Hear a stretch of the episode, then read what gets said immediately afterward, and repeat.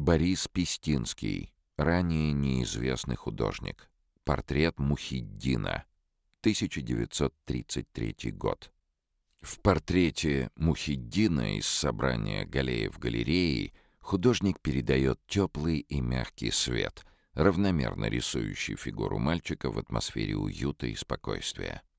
Авторство портрета Мухиддина было возвращено нынешним владельцам произведения, коллекционером Ильдаром Галеевым, который приобрел его в конце 1990-х годов в знаменитом антикварно-букинистическом магазине Марии Чапкиной в Большом Николо-Песковском переулке.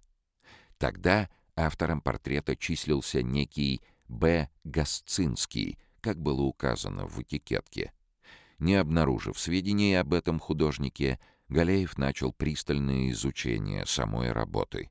При макросъемке фрагментов, кроме трудночитаемой авторской подписи, удалось выявить дату 1933 год и загадочное слово «Бекбуди». Именно так в те годы назывался узбекский город, ныне известный как Карши. Надпись арабской вязью справа вверху оказалась прочитанной как «Мухиддин, сын Зияда». Это, вероятно, имя юноши-модели.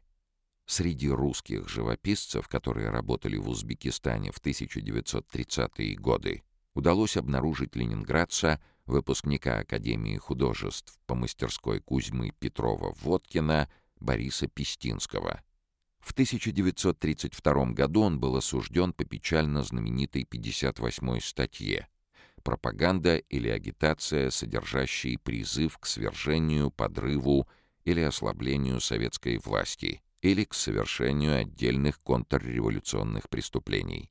Художника выслали в Среднюю Азию, в город Бекбуди, где он занимался сбором яда змей для фармацевтических целей и писал портреты.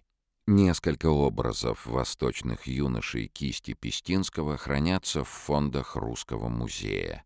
По ним и удалось окончательно идентифицировать автора портрета.